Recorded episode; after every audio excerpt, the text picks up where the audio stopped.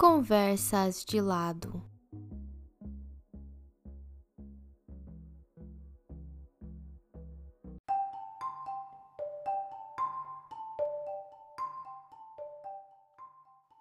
Nesta quarta aula do Seminário Digital A Virtualização da Luta de Classe, o professor Rodrigo Carelli, graduado em Direito na Federal de Goiás, com mestrado em Sociologia e Direito na UF, doutorado no IESP da UERJ e pós-doc na França. Atualmente é pesquisador no projeto Ferrowork Brasil e professor de Direito e Processo do Trabalho na graduação e pós-graduação do FRJ. Carelli trouxe as diferenças conceituais entre nomes dados ao trabalho informal, aos trabalhadores e trabalhadoras e também ao que se refere a CLT. Ouça agora no Conversas de Lado. Algumas provocações aqui para a gente tentar compreender né, o que é uma plataforma digital, se tem sentido chamar trabalho digital ou trabalhador digital, empresa de tecnologia, uma regulação especial e qual é o, o papel do direito do trabalho. Né? Então, a tela do Pão de Açúcar, nós vamos ver que ali tem um aplicativo. Esse aplicativo você pode fazer compras no, uh, no Pão de Açúcar. Você pede por meio do aplicativo que tem na própria, no próprio celular, que acessa uma plataforma digital e você vai poder, então, fazer suas compras. Aí a pergunta que fica: o Pão de Açúcar é uma plataforma digital? O Pão de Açúcar ele é, deve ser regulado de forma diferente? O que, que é o pão de açúcar? O que, que ele faz? Ele deixa de ser um supermercado a partir do momento em que ele tem um aplicativo, uma plataforma digital? Esse aqui, próximo, o Bradesco. O Bradesco, como todos os bancos, ele tem um aplicativo que liga à plataforma digital que realiza todas as transações bancárias. Em realidade, todo banco, inclusive quando você chega pessoalmente, ele tem todas as atividades bancárias em sua plataforma, todas elas digitalizadas. Os bancos, eles deixaram de ser bancos, eles se tornaram plataformas digitais? Tem algum sentido chamar o Bradesco de banco tradicional e um banco igual o Nubank que não é uma plataforma, que não é um banco, que seria então uma é, fintech ou qualquer nome que o valha, tem sentido chamar alguma empresa de fintech? Né, ou empresa de tecnologia, de financeira, sendo que todos os bancos eles têm aplicativo, têm plataforma e tem uh, uh, uma estrutura digital que vai realizar sua atividade econômica, ou o Bradesco é um banco? A Magalu. Magalu também, você tem ali um, um aplicativo que acessa uma plataforma que vai fazer as compras de, é, de varejo. Ela deixou de ser uma loja de varejo, se tornou uma plataforma digital somente por ter um aplicativo e que acessa uma plataforma para a realização da sua atividade econômica. E a Volkswagen? Qual é a, a, o nicho de economia, o setor da economia da Volkswagen. A Volkswagen, cada vez mais, ela tem um aplicativo que acessa a sua plataforma que controla o seu uh, carro. Cada vez mais, isso, uh, o carro está sendo digitalizado, com todos os seus aspectos estão sendo digitalizados, e você pode realizar tudo por meio de uma plataforma. Então, a Volkswagen deixou de ser uma empresa fabricante de automóveis e se tornou uma plataforma digital? Ou é uma empresa de tecnologia? Ou a gente pode ir até mais além? A Volkswagen não sempre foi uma empresa de tecnologia? Né? Ela sempre utilizou tecnologia para realizar a sua atividade econômica? E se a gente pensar um pouco mais à frente, toda empresa não realiza tecnologia para ou emprega alguma tecnologia para realizar a sua atividade econômica, aqui é Viva Real. Viva Real é alguém, é uma, uma um aplicativo, você acessa uma plataforma digital onde está uh, ali estão disponíveis é, imóveis para alugar ou vender.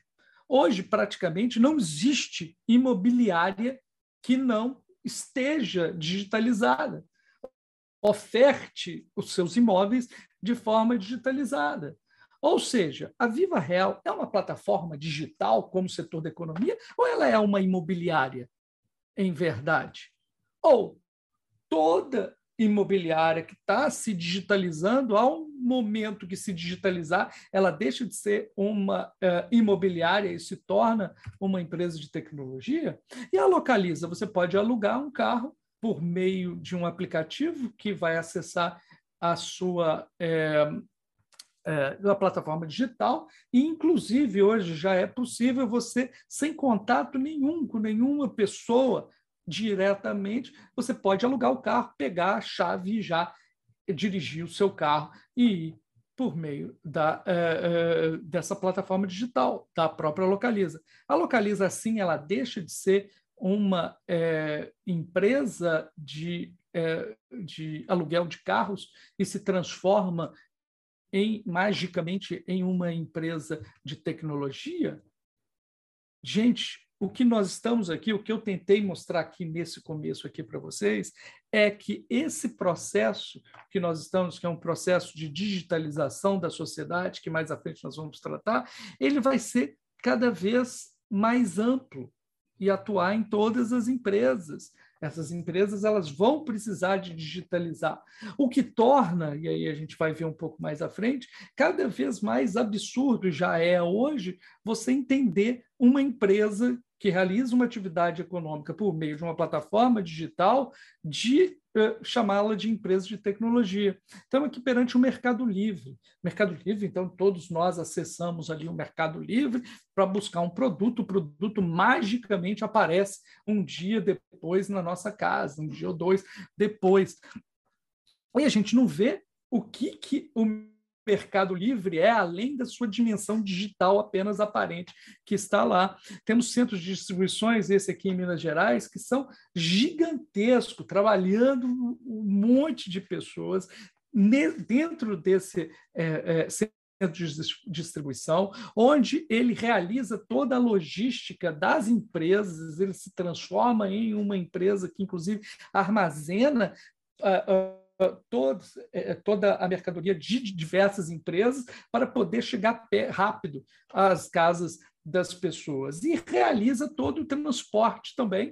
O Mercado Livre tem, inclusive, uma frota de aviões cargueiros, tem próprio é, uma frota elétrica, né? mais de 10 mil automóveis que ela tem para realizar as entregas. Né? São dimensões que ficam escondidas por detrás daquela capa de sou uma empresa de tecnologia, né? porque eu sou simplesmente uma plataforma de compra e venda, sendo que não falei aqui da dimensão é, é, financeira, né? da dimensão de ser uma empresa financeira, que ela, inclusive, por meio do mercado pago, é uma das grandes empresas é, financeiras que existem hoje no Brasil. A mesma coisa da Amazon, gigante.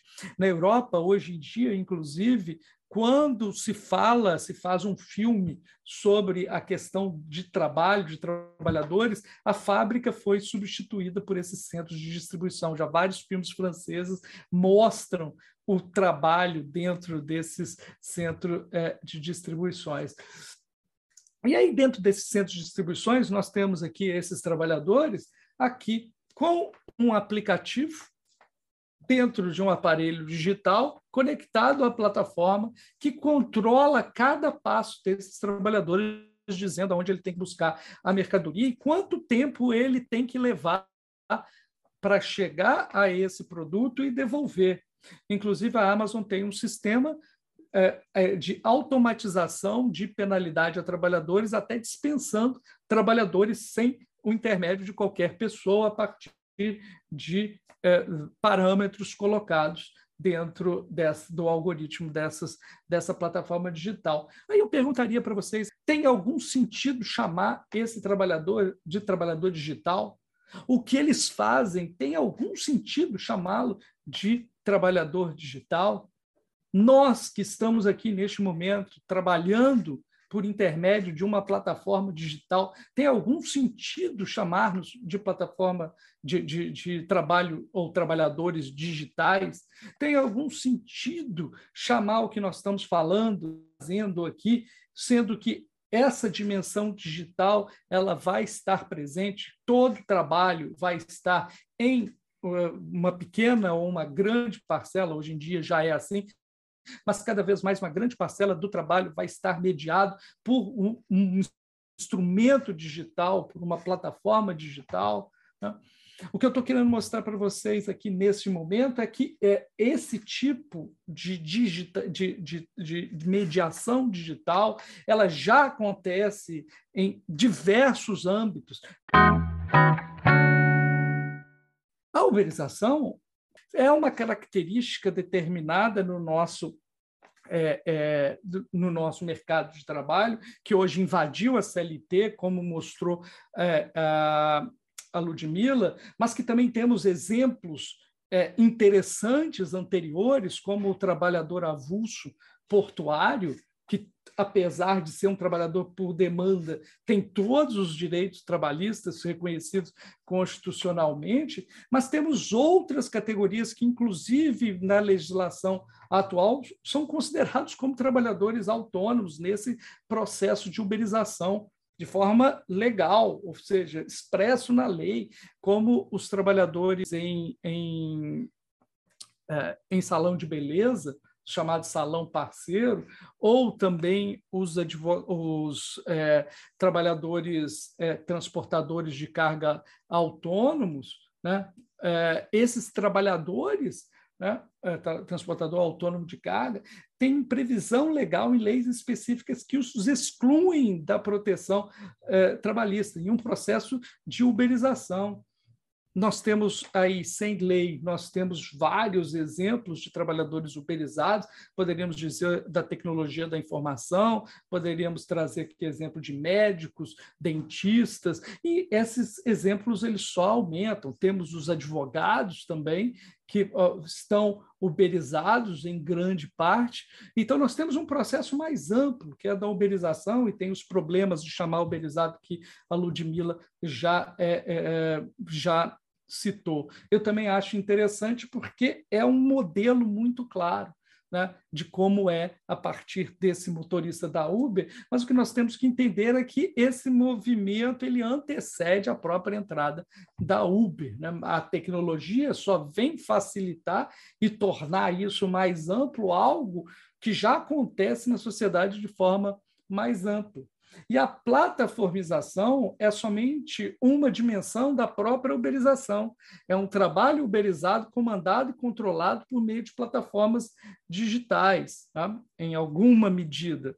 Né? No caso da, dos trabalhadores da Uber, no caso da iFood, isso daí é, é essa, esse trabalho uberizado ele é plataformizado. Não é no caso, por exemplo, do pessoal de salão de beleza. E esse terceiro uh, elemento aqui, esse terceiro fenômeno que eu trago aqui para a gente ter um rigor conceitual, é o processo de digitalização. O processo de digitalização é um processo geral e global de aplicação em todas as esferas da vida, né, do uso intensivo de processamento eletrônico e dados transmitidos por comunicação via rede mundial. Esse processo é muito mais amplo, atinge todas as esferas da vida. Hoje, a, a, a identificação das pessoas, inclusive certificado de vacinação, carteira de motorista, tudo já está digitalizado, você não precisa usar nem carteira mais, dinheiro é, aquela a, a, carteira está desaparecendo porque o dinheiro físico está sumindo, as carteiras elas vão desaparecer, tudo isso será digitalizado. Então, os, os encontros amorosos são por meio digital, facilitados por meio digital, e todas as esferas da vida, inclusive o trabalho, inclusive as empresas. Toda empresa ela poderá ter uma estrutura física, né? que, obviamente, como diz aqui a Ludmilla, ela falou para a gente, é, esses modos de organização do trabalho e modos de organização da atividade econômica, eles não são substituídos, eles podem simplesmente ser agregados. Os bancos continuarão a ter agências, alguns bancos. Por quê? Porque lhes interessa ter algumas agências para determinados clientes, para determinadas atividades. A Magalu, sendo que tem uma plataforma muito bem feita, muito bem organizada, mantém suas lojas físicas e deve mantê-las por algum tempo. Para quê? Para o seu próprio interesse, sua própria forma de organizar a sua atividade econômica. Então, o processo de digitalização, seja para substituição, ou seja, para agregar a estrutura física, elas vão acontecer nas empresas, nos negócios. Tra o, o trabalho de quase todos os trabalhadores, se não todos os trabalhadores, será mediado pela plataforma digital. Né? Hoje já é. Né? Hoje, para você contratar, eu estava vazamento aqui em casa, fui para conseguir, na verdade, chamar o, uh, uma pessoa para consertar, eu mandei uma mensagem pelo WhatsApp. Ou seja, eu chamei por meio de uma plataforma digital e ele veio aqui. Né? Toda a conversa é feita com fotografia, com tudo, por, mediado por uma plataforma digital. E o que seria, então, uma plataforma digital? Isso é interessante. Isso é essencial para que a gente fale. Então, a plataforma digital é uma infraestrutura eletrônica para processamento, coleta e mineração de dados para a realização de atividade econômica e empresarial nos mais diversos setores da economia. Então, YouTube, Facebook, Amazon, Spotify, Netflix, Loja Americana, Itaú, todas essas têm uma plataforma digital. No próprio conceito de infraestrutura eletrônica que realiza esse processamento, coleta e mineração de dados, que é por meio disso que se realiza uma atividade empresarial em diversos setores da economia, nos demonstra claramente que não tem nenhum sentido você chamar essas empresas de empresas de um setor específico de tecnologia ou chamá-las de empresas de plataforma digital, qualquer coisa que o valha. Porque simplesmente essas empresas não têm nada a ver uma com as outras. Cada uma realiza uma atividade econômica em um setor diferente. O YouTube não concorre com o Itaú, que não concorre com o Spotify, que não concorre com o Netflix, que não concorre com a Localiza. Não há sentido nenhum de colocá-los em uma mesma categoria. Isso se demonstra cada vez mais verdadeiro no momento em que é, é, todas as empresas elas terão uma plataforma digital para a realização do seu trabalho. Ou seja, ao lado da infraestrutura uh, física, terão uma infraestrutura eletrônica para a realização da sua atividade econômica. Ou não, ou deixarão de ter a infraestrutura física e, e, e terão somente uma infraestrutura eletrônica. Ou seja, não é infraestrutura, o tipo de infraestrutura que vai dizer qual o tipo de atividade econômica, e sim qual atividade econômica que essa empresa realiza. Né? A mesma coisa, então, de chamar um, um ponto frio de uma empresa de, é, de construção civil, simplesmente porque tem um prédio onde ela realiza a venda de produtos é, varejistas. Não tem sentido chamar isso. Uma plataforma digital, então, ela tem que ser compreendida. É, hoje se fala, ah, não, porque a Uber é uma plataforma digital. Olha, a Uber não é uma plataforma digital. A Uber ela tem uma plataforma digital por meio da qual ela realiza uma atividade econômica que é o transporte de passageiros. Isso é extremamente importante. A iFood não é uma plataforma digital. A iFood é uma empresa que tem uma plataforma digital para a realização do controle de todo um ecossistema de venda e entrega de eh, alimentação. Outra coisa, não é o Uber, não é o iFood. É a, porque é a empresa iFood, é a empresa Uber. Né? Até esse artigo é importante a gente colocar no devido lugar, por quê? Porque isso também é parte da narrativa das empresas, porque é o aplicativo Uber, é reduzir a atividade empresarial a um aplicativo como se fosse a mágica feita dentro do celular de todas as pessoas. sendo que o aplicativo é uma mera interface para acesso a uma infraestrutura eletrônica. Nada é feito dentro do celular.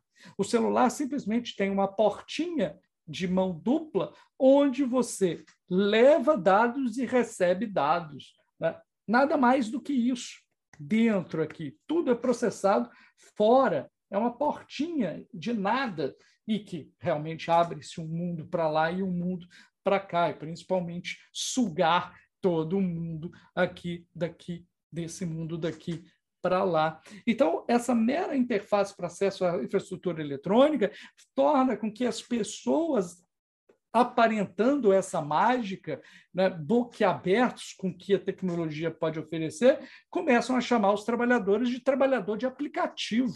Né? Sendo que eh, essa redução trabalhadores de aplicativo é completamente enganosa, porque fica parecendo que o patrão é o algoritmo.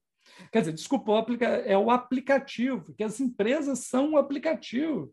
Como se fosse um mero joguinho que colocasse no celular e eu jogasse ele no celular. Isso aí é, é o aplicativo que faz a mágica. E que esconde, na verdade, que é uma empresa que tem uma atividade econômica, que fora aquilo ele tem uma infraestrutura gigantesca para manter o seu negócio.